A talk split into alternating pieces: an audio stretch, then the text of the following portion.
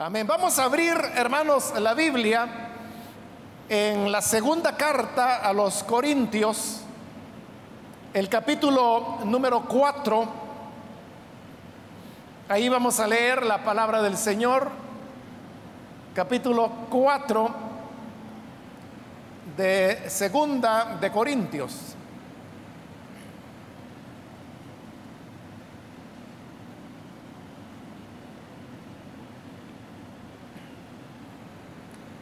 Dice la palabra de Dios en segunda de Corintios capítulo 4 versículo 7 en adelante.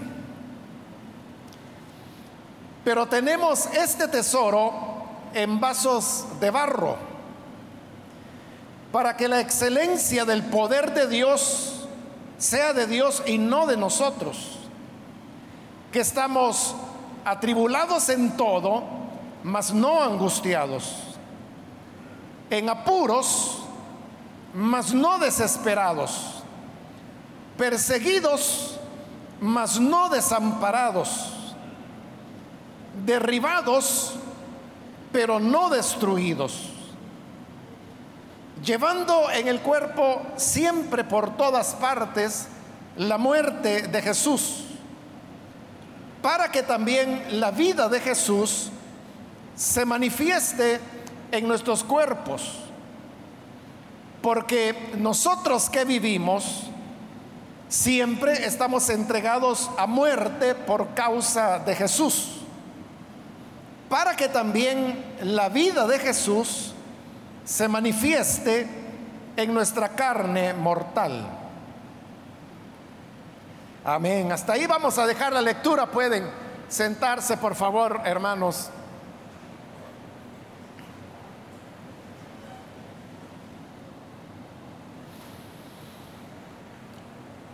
Hemos leído, hermanos, estos versículos en los cuales el apóstol Pablo nos presenta un retrato de cómo es eh, la vida del cristiano, especialmente aquellos que cumplen con la tarea de llevar las buenas nuevas de salvación.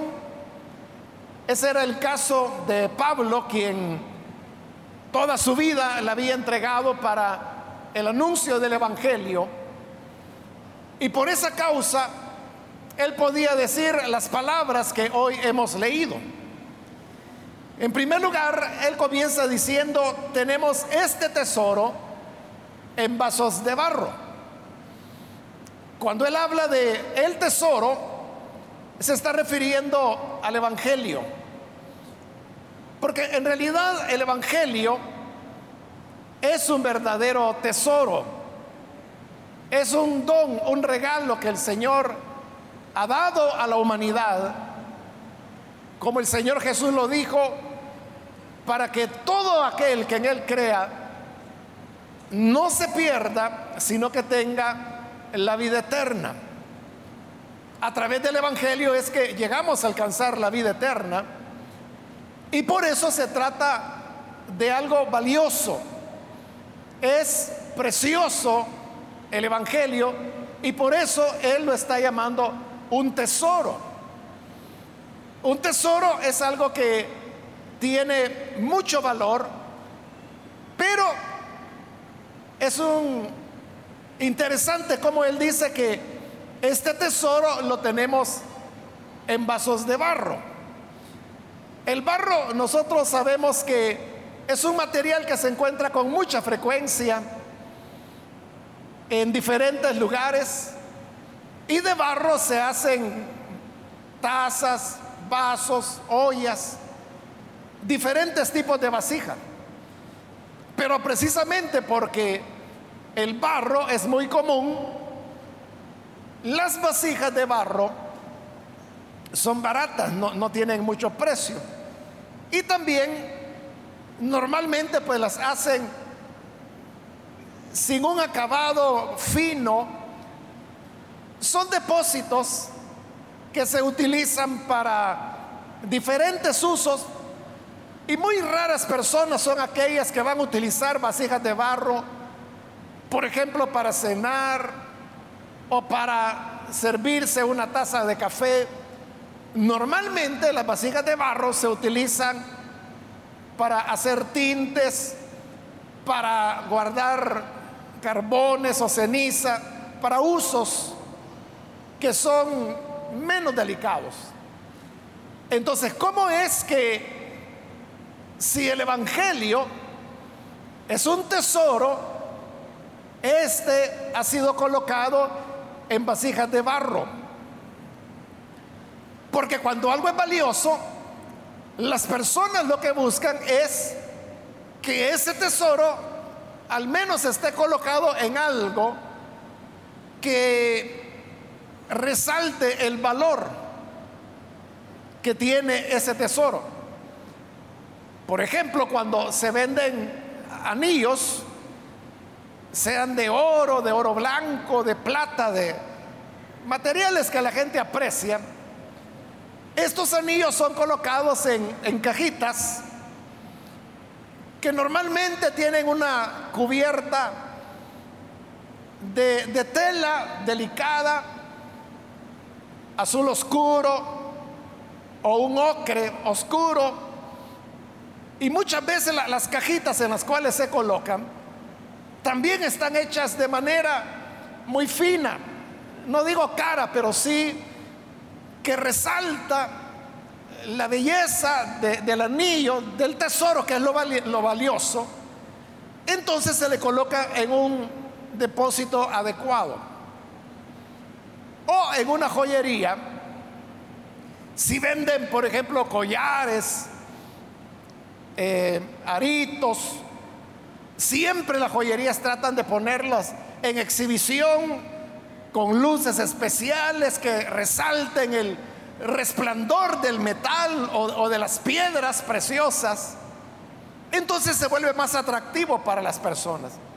Pero nadie va a colocar un anillo de diamantes, por decir algo, en una vasija de barro. Sin embargo, eso es lo que hace Dios exactamente. Que el tesoro del Evangelio lo coloca en vasijas de barro. Y las vasijas de barro somos los seres humanos. Somos vasijas de barro no solo por el hecho de que somos hechos del polvo de la tierra, de donde también es tomado el barro, sino que por las múltiples, los múltiples defectos, debilidades que como humanos tenemos. Nosotros no somos un depósito fino, caro, sino que más bien somos personas que tenemos nuestros rasgos de, personalidad, que no son a veces los mejores, o tenemos ciertas actitudes, ciertas maneras de ser que nos hacen ver bastantes rústicos, como un vaso de barro. Y que comparado con el Evangelio, realmente nosotros no tenemos un, valor tan grande porque el Evangelio es eterno los seres humanos somos pasajeros. El Evangelio es el mismo que se viene predicando desde hace dos mil años. Pero los que lo predican lo hacen por algunas décadas de su vida y luego vuelven al polvo de donde vinieron. El Evangelio es un mensaje perfecto, balanceado, muy bien equilibrado porque fue Dios quien lo diseñó.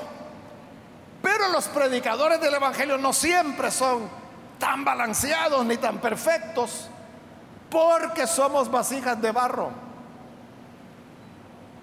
Pero hay un elemento importante y es que si usted coloca el anillo de diamantes, como decíamos, sobre una pieza de barro, ocurrirá que lo que va a llamar su atención es el anillo, los diamantes, no el barro. Porque el barro no tiene ningún valor, no le va a llamar la atención. Eso es exactamente lo que Dios hace. Que coloca el Evangelio en seres humanos, en vasijas de barro, para que la mirada de las personas no esté en el predicador o en la persona que comparte el Evangelio, sino que pueda estar en el tesoro, en el Evangelio mismo, en la buena nueva que se entrega. Así es como funciona la obra de Dios. Toda la gloria es para Dios. Y el ser humano solo es un instrumento, como el barro solo es un apoyo donde se va a colocar o un sostén, un depósito donde se va a colocar el tesoro. Pero la gente quiere el tesoro, no quiere el pedazo de barro, eso que ahí quede, ¿no? La gente lo que va a comprar y va a valorar es el tesoro. Por eso es que dentro de la iglesia, como lo dice la carta a los Efesios, la gloria es para el Señor Jesucristo. A Él sea gloria en la iglesia, dice la carta a los Efesios. No es al hombre, no es a la hermana, no es a, a los que llevamos el Evangelio. Es al Señor quien entregó el Evangelio. Entonces los caminos del Evangelio y del ser humano son caminos distintos porque uno es tesoro, el otro es barro. El Evangelio es eterno, el hombre es pasajero. El Evangelio es poder de Dios. El hombre es débil. El Evangelio es perenne. El hombre es mortal. Hay entonces una gran diferencia y de esa diferencia es de la que Pablo está hablando en estos versículos. Por eso es que después que ha mencionado que este tesoro lo tenemos en vasos de barro, Dice que esto es así para que la excelencia del poder sea de Dios y no de nosotros.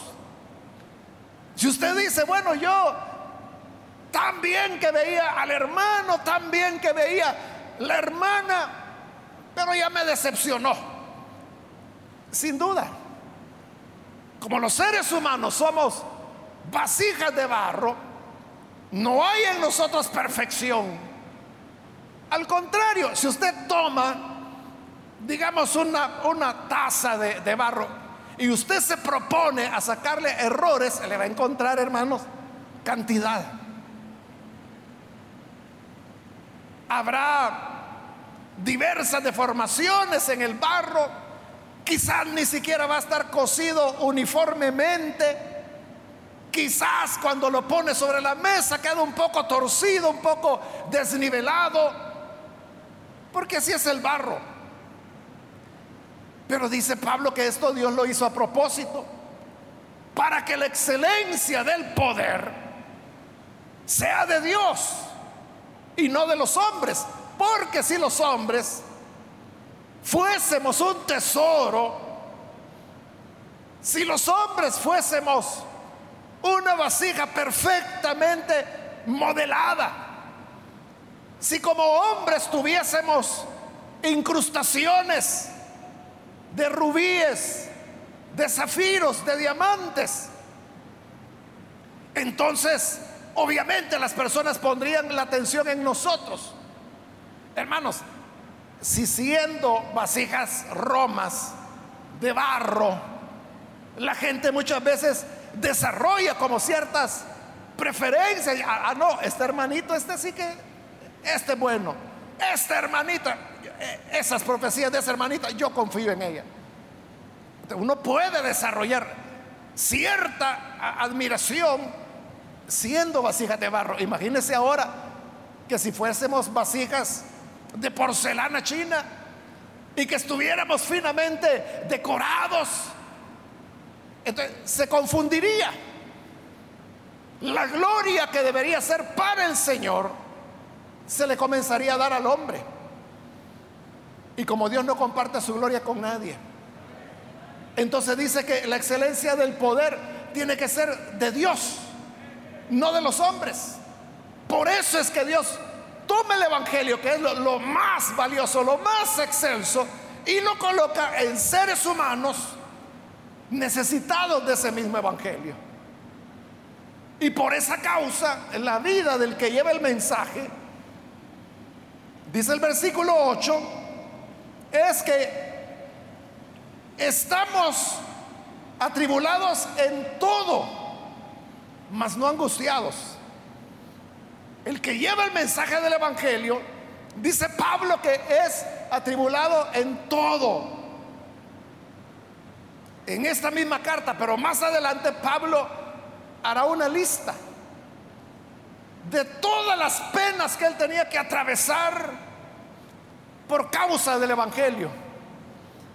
Y él menciona peligros de su nación, de la gente de su nación, peligros de los extranjeros, peligro por los caminos, peligros de ladrones, que había naufragado en varias ocasiones, que había sido azotado en varias ocasiones con varas, que en varias ocasiones le habían dado 40 azotes menos uno, que había estado en prisiones, en naufragios, en desnudez, en hambre, en ayunos, en vigilias, y que todas las preocupaciones de las iglesias, de los hermanos de cielo, se agolpan, caen sobre mí. Es una vida muy atribulada. Pablo está contando su experiencia. Pero de igual manera, si cada uno de nosotros tuviésemos, hermanos, que mencionar las tribulaciones que hemos enfrentado, haríamos competencia, ¿verdad? Para ver quién es el que ha enfrentado más tribulaciones. Por eso dice que estas vasijas de barro que llevan el mensaje del Evangelio están atribuladas en todo. Pero aunque atribuladas en todo, dicen no angustiados. Es decir, no llegamos al momento de la angustia, porque ya en la angustia es cuando la persona llega a una condición emocional en la cual se siente agotado, tiene temores, cree que va a morir, pierde la esperanza, pierde el ánimo. Es la angustia. Pero no llegamos a ser angustiados, a pesar de que somos atribulados en todo. otra vez, ¿verdad? Así como hay un tesoro en vasos de barro, aquellos que son atribulados en todo no llegan a desesperar. Y no llegamos a desesperar porque sabemos que aunque hay muchas tribulaciones, todo está en el control de Dios. Nada escapa de su control. Como lo dice, bueno, lo dijo el Señor Jesús que ni siquiera un pajarillo cae a tierra sin que no sea la voluntad de Dios. Las personas dicen, ni una hoja se mueve sin la voluntad de Dios. Eso no lo dice la Biblia. A saber quién inventó eso, pero la Biblia no dice eso. Pero es una verdad también. Que si ni siquiera un pajarillo cae a tierra, entonces uno puede deducir que tampoco una hoja se va a mover si no es la voluntad de Dios. El mismo Dios, y eso sí lo dice la Biblia, que hasta los, el número de los cabellos de nuestra cabeza están contados. Eso de saber que el Señor tiene todo bajo control, que, Dios se preocupa hasta de el cabello que hoy cuando venía para acá que usted se cepilló su cabello, Dios sabe cuántos cabellos quedaron en el cepillo, usted ni cuenta se dio.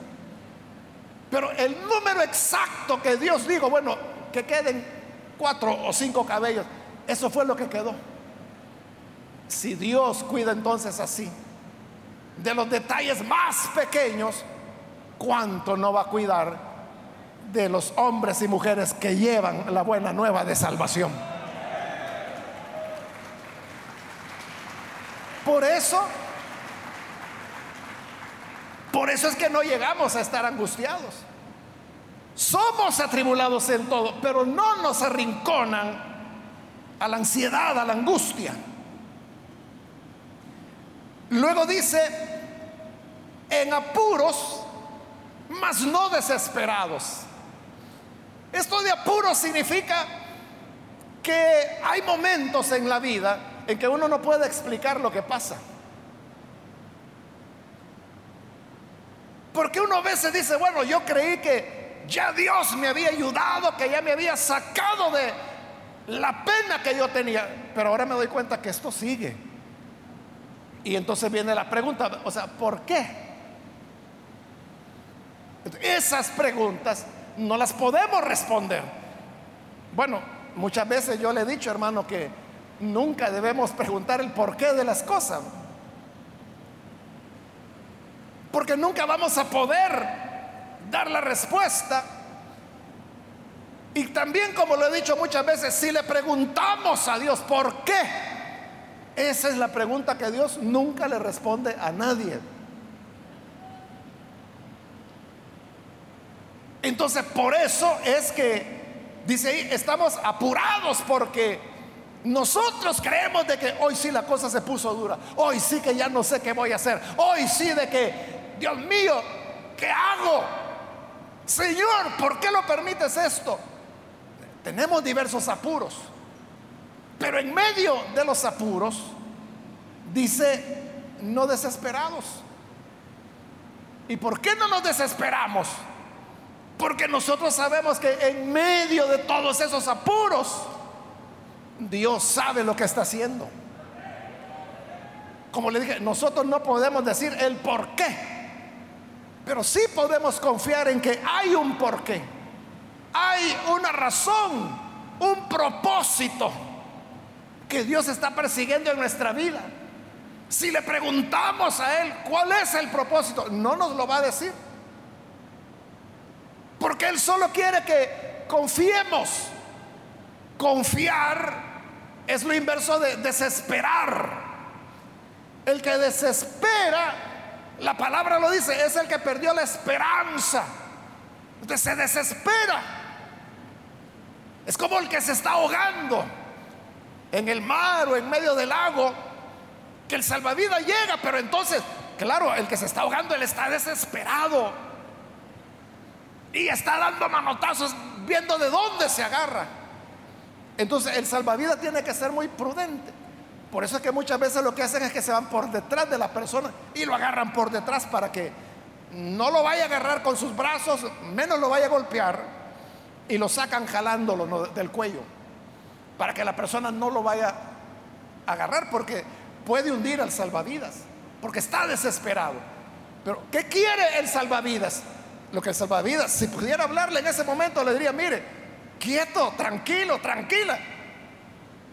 Usted solo confíe que yo lo voy a sacar, no se mueva, tranquilo.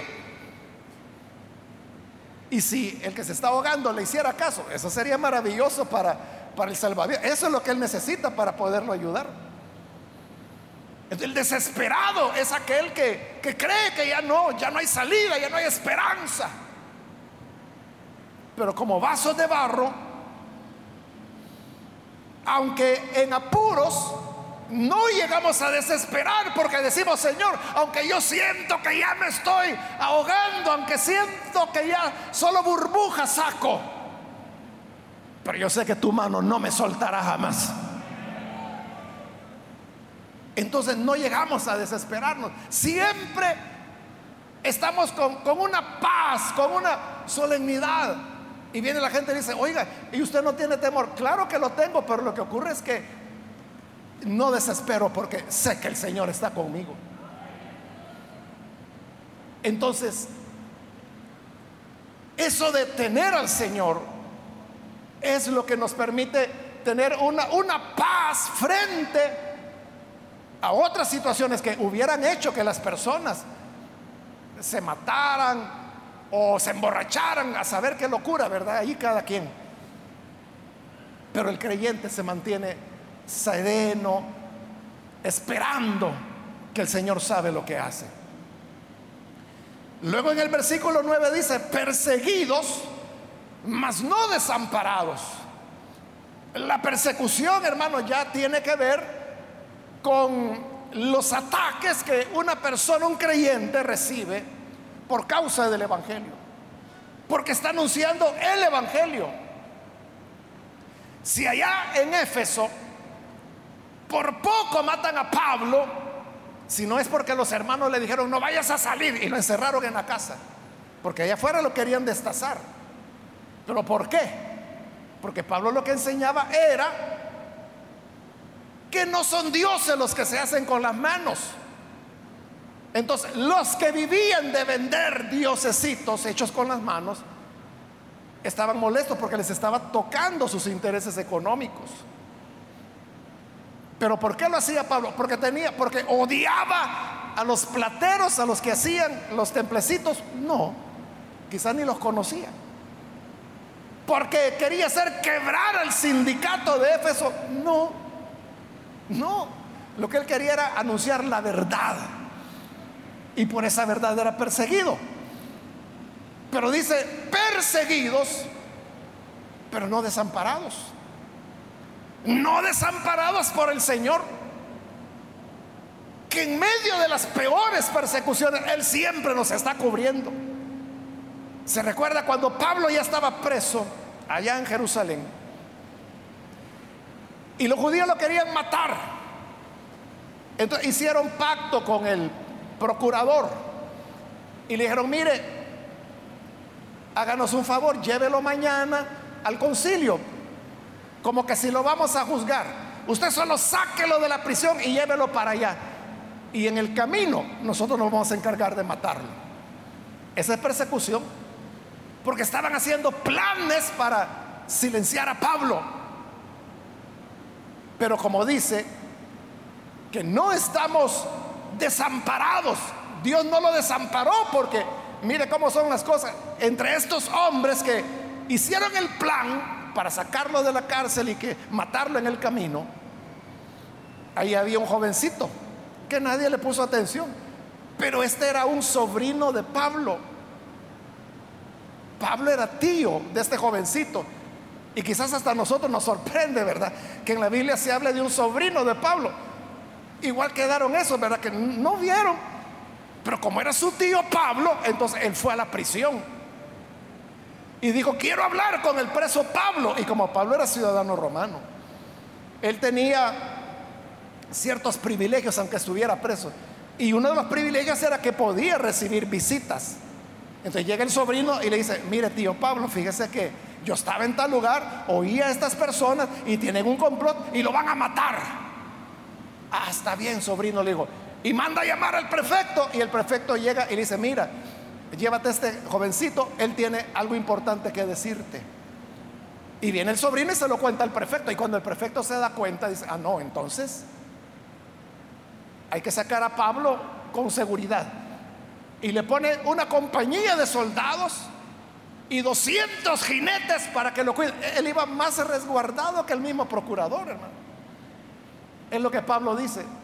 Perseguidos, pero no desamparados. Siempre el Señor cuidaba de aquel barro, vaso de barro que imperfecto, pero que por dentro contenía el tesoro del Evangelio. Amén. Y luego dice Pablo, derribados, pero no destruidos.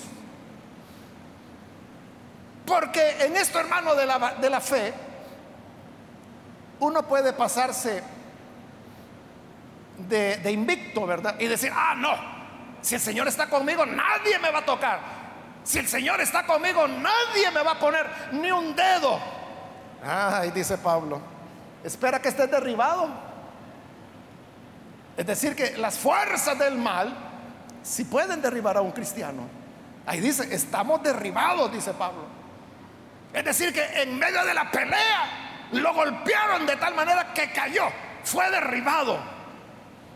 Derribado, dice Pablo, pero no destruidos. Es decir, nos pueden dar un buen golpe que nos derribe, pero nos volvemos a levantar. Siete veces cae el justo y siete veces vuelve a levantarlo el Señor. No es que vamos a estar tan invictos, ¿verdad? No siempre. Yo, hermano, quizás nunca voy a olvidar porque lo recuerdo cuando esta iglesia comenzaba ya en el año 77. Entonces con los jóvenes salíamos a, a, evangelizar por las calles y una vez fuimos aquí a la colonia Santa Lucía, que era donde estaba la iglesia, y nos separamos en grupos y cuando ya terminábamos la actividad nos volvíamos a reunir, a hacer una oración de agradecimiento y luego a contarnos las experiencias.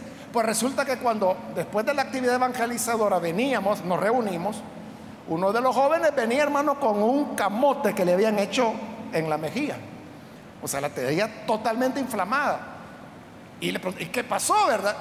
Y él nos dijo, me salió un bravo en alguna casa donde él había llegado a compartir el Evangelio. Hermano, le dieron un su golpe en la cara. Pero él venía feliz, feliz de que tenía un moretón que le habían dejado en el rostro. Y sabe, hermano, los otros jóvenes y señoritas que estaban ahí, eh, decíamos, dichoso, dichoso que, que le dieron un, un buen sopapo. Bueno, ese joven de esa época, hoy es un pastor de distrito aquí en la iglesia. Así fue como él comenzó sus primeros años cristianos. En un momento cuando él ni siquiera diácono era, después llegó a ser diácono. Entonces, sí, muy creyente puede ser usted, pero no significa que no lo puedan golpear o que no lo puedan derribar incluso. Pero podemos estar derribados pero no derrotados. No, para que derroten a un creyente, tienen que derrotar primero al Hijo de Dios, y eso sí que está duro. Entonces, según lo que Pablo está diciendo acá, ya usted se habrá dado cuenta, ¿verdad? Significa entonces de que los creyentes no tenemos inmunidad. O sea, los creyentes estamos tan expuestos como cualquier persona a cualquiera de los peligros, o como los ha llamado aquí Pablo, tribulaciones, apuros, persecuciones que todas las personas viven. Entonces, si usted se pregunta, entonces, ¿cuál es la diferencia? Entonces, ¿cuál es la ganga de ser cristiano si a uno le, le va a ir igual o peor? Porque hay muchos que precisamente por no tener el Evangelio, hermano, felices andan en el mundo. Pero el creyente, como va contracorriente, a él le toca la tribulación, la persecución, el insulto, la burla, los golpes, que lo derriben. E, entonces, ¿cuál es la oferta del Evangelio? Dice Pablo en el 10, llevando en el cuerpo siempre por todas partes la muerte de Jesús. Pablo está diciéndolo con claridad. La vida cristiana no es de victorias, de campeones, de trofeo tras trofeo, de medalla tras medalla. No, la vida del cristiano es llevar en su cuerpo por todas partes la muerte de Jesús. Todo esto, las tribulaciones, las persecuciones, las angustias. Son, hermanos, elementos que indican que en nosotros va la muerte. Y es la muerte de Jesús. Pero nosotros sabemos que la muerte de Jesús no fue una muerte definitiva. Porque Él murió pero al tercer día resucitó. A eso me refiero cuando digo que la muerte de Jesús no fue una muerte definitiva. La muerte de Jesús es una que condujo a la resurrección. Entonces muerte para el creyente está amarrado con resurrección. La muerte lleva a la resurrección. Y es lo que Pablo está diciendo. Llevando en el cuerpo siempre, no por temporadas, siempre, por todas partes, la muerte de Jesús. Pero oiga, para que también la vida de Jesús se manifieste en nuestros cuerpos. ¿Por qué la vida de Jesús se va a manifestar en nuestros cuerpos? Porque es en nuestros cuerpos que llevamos la muerte de Jesús. Y la llevamos así, en forma de tribulaciones, en forma de persecuciones, en forma de perplejidades, de preguntas que nos hacemos, siendo derribados. Entonces el creyente, es, lo que Jesús dijo, si el grano de tierra, el grano de trigo, no cae en la tierra, se queda solo, no lleva fruto. Pero si el grano cae en la tierra, lleva mucho fruto. Entonces, la muerte tiene que estar en nosotros. Más adelante, no leí hasta ahí porque no nos va a alcanzar el tiempo de llegar hasta ese versículo, pero más adelante, en este mismo capítulo, Pablo dice, en nosotros actúa la muerte y en ustedes la vida. Porque nosotros recibimos el Evangelio, hermanos, de alguien. Alguien tuvo que compartirnos el Evangelio. Pudo ser en una iglesia, pudo ser una persona que nos habló de Cristo, pudo ser a través de alguien que nos regaló una Biblia, pudo ser a través de radio, de televisión, oyendo una alabanza. O sea, hay muchas maneras. Pero alguien hizo eso. Quizá el predicador que predicó el día cuando usted recibió la vida a través del Evangelio, quizás ese predicador tiene una historia detrás de él que pudiera contársela de sufrimientos, de sacrificios, de negaciones, como Pablo decía, de hambres, de desvelo, de escaseces que se han tenido que vivir. la muerte opera en el predicador que es el que paga el precio para poder anunciar el Evangelio. Lo que ocurre es que aquí en el púlpito, hermano, lo que traemos es el mensaje positivo del Evangelio. Nadie viene, hermanos, hoy vengo a contarles de que me pasó esto, me robaron no sé qué, me echaron zancadilla. O sea, el predicador no pasa a decir eso, porque a la gente tampoco, no es eso lo que quieren oír. Pero son las cosas que vive que si no fuera quien comparte el Evangelio, quizás no la viviría. Y eso no solo es con el que pasa al púlpito, eso es con usted, hermana, que es lideresa, con el líder, con el supervisor, con la supervisora, con los anfitriones. Que alguien puede decir, no, si el anfitrión ahí tranquilo está en su casa, todos nos vamos y él tranquilo ya está en su casa a dormir. No, pero abrir las puertas de la casa para recibir personas dos veces por semana.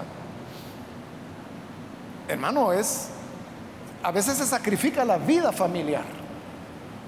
A veces tienen que renunciar a, a cuestiones de sus familias, de sus amistades, porque van a venir los hermanos. Hay personas que no pueden irse de vacaciones a, la montaña, a Chalatenango, porque el jueves tengo que estar ahí, el sábado es la célula. Y ya están de regreso. No como cualquier otro, pues que bueno, me voy a estar siete días allá por el tamarindo. Feliz siete días por allá. El anfitrión, con un sentido de responsabilidad. No, ¿verdad? Son privaciones, pero por esas privaciones, en ellos opera la muerte. Pero los que conocen de Cristo, está brotando la vida de resurrección de Jesús. Por eso dice, en el cuerpo llevamos siempre, por todas partes la muerte de Jesús, pero en este mismo cuerpo también se va a manifestar la vida de Cristo. Y termina remachando en el 11, porque nosotros que vivimos, siempre estamos entregados a muerte por causa de Jesús para que también la vida de Jesús se manifieste en nuestra carne mortal. Pablo ahí está hablando de las amenazas a muerte que él tenía. Como en Éfeso, que ya le dije que quisieron matarlo, como en Jerusalén, que quisieron matarlo, como el complot que su sobrino descubrió después que era para matarlo. Y como finalmente al llegar a Roma, terminó muriendo físicamente por causa del Evangelio. En los vasos de barro, entonces opera la muerte, pero en nuestros cuerpos también se va a manifestar la vida de resurrección de Jesús. Pablo va a resucitar. Él se va a levantar y ya no con un cuerpo decapitado como lo dejaron los romanos, sino que Él se levantará con un cuerpo de gloria, un cuerpo de poder como Él lo describe en el capítulo 15 de la primera a los Corintios. Esa es la, la bendición, hermanos. Entonces, en esta vida, en realidad, la verdad, hermanos, es que no hemos venido para pasarla bien. La escritura lo dice con claridad que el que quiera vivir piadosamente, es decir, el que quiera vivir agradando a Dios, sufrirá persecución. Jesús dijo, el mundo los aborrecerá porque a mí me ha aborrecido. A ustedes también los va a aborrecer. Eso es lo que Jesús ofreció. Persecución, aborrecimiento. Es decir, muerte. Una muerte que no necesariamente es la definitiva, la física, sino que muerte es sobrellevar esas penalidades, esas renunciaciones, esas negaciones que nos hacemos a nosotros mismos. Muerte que la llevamos en nuestro cuerpo siempre por todas partes. Pero la vida de resurrección de Jesús vendrá para manifestarse a nosotros. Entonces será el día de gloria. Entonces será el día de la recompensa.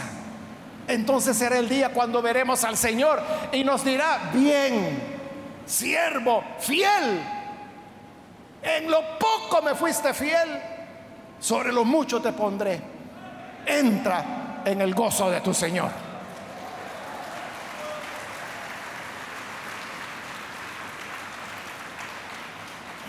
Ese, hermanos, es el momento que estamos esperando. Entonces, no decaigamos y sigamos derribados, pero no derrotados perseguidos, pero no desamparados, atribulados, pero no olvidados de Dios. Siempre el Señor estará a nuestro lado. Vamos a cerrar nuestros ojos y vamos a orar, pero antes de hacer la oración, yo quiero invitar a las personas que todavía no han recibido al Señor Jesús como su Salvador, pero si usted ha escuchado la palabra del Señor, yo quiero invitarle para que hoy venga a recibir a Jesús. ¿Por qué? Porque este Evangelio es el tesoro que el Señor quiere poner en usted. Y ya sé que usted es una persona no merecedora, como hemos dicho, una vasija de barro, eso somos. Pero Dios se complace en poner su tesoro, su evangelio en nosotros. ¿Quiere usted ahora venir a Jesús y recibirle como Salvador? Recibir a ese Jesús que resucitó. Y porque resucitó, sabemos que la vida de resurrección de Él se va a manifestar en nuestros cuerpos. Si usted quiere tener esa esperanza, le invito para que allí donde está se ponga en pie. Póngase en pie en este momento para recibir al Señor Jesús como Salvador. Y nosotros vamos a orar por usted. Eso es lo que queremos hacer, orar por usted. ¿Hay alguna persona, amigo, amiga que necesita venir a Jesús? Póngase en pie y vamos a orar. Es el momento de venir. Es el momento para que la gracia de Dios le alcance. Hay alguien que lo hace, póngase en pie. Reciba a Jesús por primera vez. Allí donde está, solo póngase en pie. Y lo que queremos hacer es orar por usted. Pedirle al Señor que lo bendiga, que la bendiga, que esa vida de resurrección quede plantada en su cuerpo. Hay alguien que lo hace, póngase en pie. Venga hoy. Es el momento cuando Jesús le espera, le llama, le invita para que pueda venir. También quiero invitar si hay hermanos o hermanas que se han alejado del Señor. Quizás por eso, porque pensó que en la vida cristiana iba a ser un camino de rosas. Y ahora que se da cuenta que hay persecución, hay tribulación. Esa es la, la muerte que dice Pablo que llevamos siempre por todas partes. Pero eso garantiza que en nosotros se manifestará la vida de resurrección. ¿Quiere reconciliarse? Póngase en pie. Vamos a orar por usted. Cualquier hermano, hermana que hoy necesita reconciliarse, póngase en pie. Y vamos a orar. ¿Hay alguien que lo hace? Muy bien, aquí hay un joven, que Dios lo bendiga. Alguien más que necesita venir al Señor por primera vez o reconciliarse.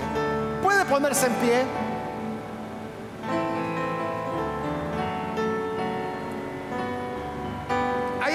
¿Hay alguien más que lo hace? Muy bien, aquí en medio hay otra persona, que Dios lo bendiga. ¿Alguien más? Voy a terminar, hago ya la última invitación. Pero si hay alguien más que necesita venir al Señor Jesús o necesita reconciliarse, póngase en pie en este momento y aproveche esta última llamada que acabo de hacer.